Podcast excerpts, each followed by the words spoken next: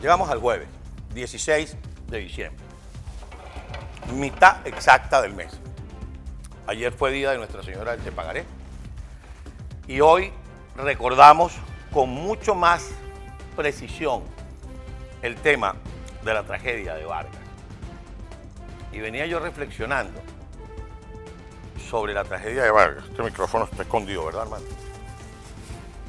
Vamos a, a desesconderlo. Está mejor ahí, ¿verdad, hermano? Ok. Les decía que cuando venía para acá yo reflexionaba sobre el tiempo, sobre la historia, porque estos sinvergüenzas, estos dictadores, estos autócratas que se apoderan de algunos países, quieren cambiar la historia y juegan a la permanencia en el tiempo, por supuesto, para seguir ostentando el poder, pero a la vez van creando una nueva generación de ciudadanos que aunque estos ciudadanos no les sean afectos, van olvidando o desconociendo la historia. ¿A qué me refiero? De que si usted me está viendo en este momento y tiene 28 años, usted tenía 6 años cuando la tragedia de Vargas. Hoy es una persona adulta, un joven adulto, pero usted tenía apenas 6 años. Y usted no recuerda lo que fue eso. Usted sabe que en Vargas pasó algo, porque cada año la gente recuerda que un 15 de diciembre un deslave casi acaba con nuestras zonas eh, costeras centrales. Usted sabe que pasó algo en La Guaira, como decía la gente, la tragedia de La Guaira. Pero en Vargas lo que pasó fue un verdadero fenómeno natural, pero que además vino acompañado con la desidia, la negligencia, desidia y negligencia que los ha acompañado durante estos 22 años.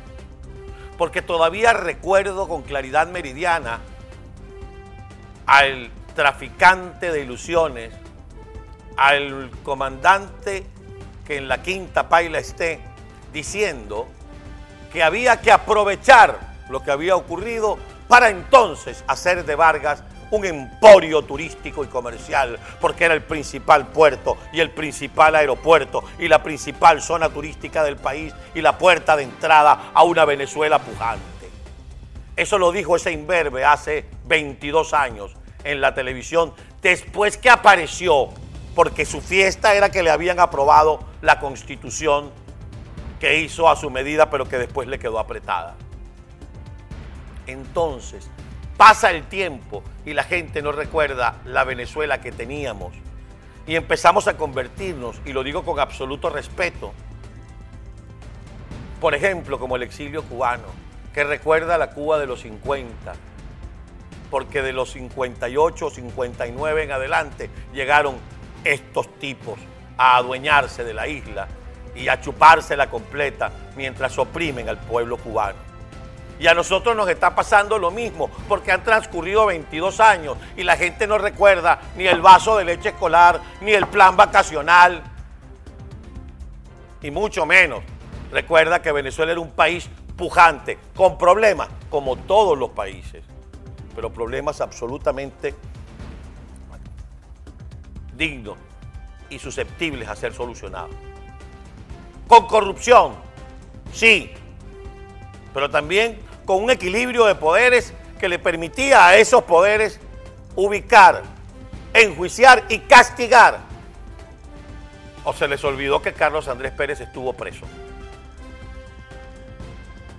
Eso es lo que pasa con Vargas que el tiempo ha venido transcurriendo y ya la gente no recuerda que Vargas es una suerte de vergüenza nacional para esta mal llamada revolución. Que Vargas era la oportunidad de oro después de recibir más de un millón de millones de dólares para de verdad convertirla en un puerto del primer mundo, en un aeropuerto del primer mundo y en un verdadero emporio turístico. Pero no, no solamente no lo hicieron, sino que recuerdo que se ponía se descomponía, se podía la comida en los lugares donde estaban almacenadas, que las enviaban las ayudas de los otros países.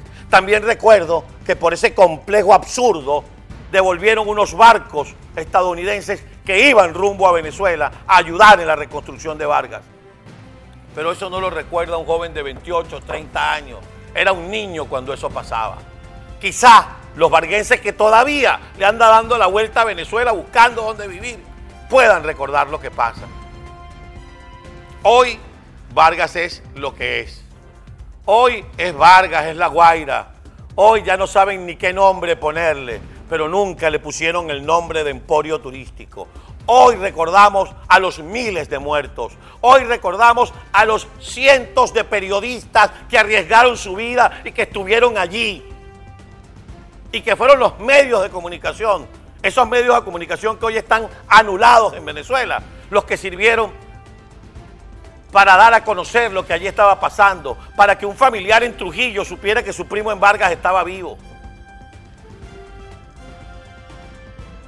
Por eso dicen que los pueblos no tienen memoria. Pero voy a decir lo que siempre se ha dicho. Lo que siempre se dice en estos casos, aunque suene a lugar común. Los pueblos que no conocen su historia están condenados a repetirla. ¿Lo quieren así o más claro? Gloria Vargas.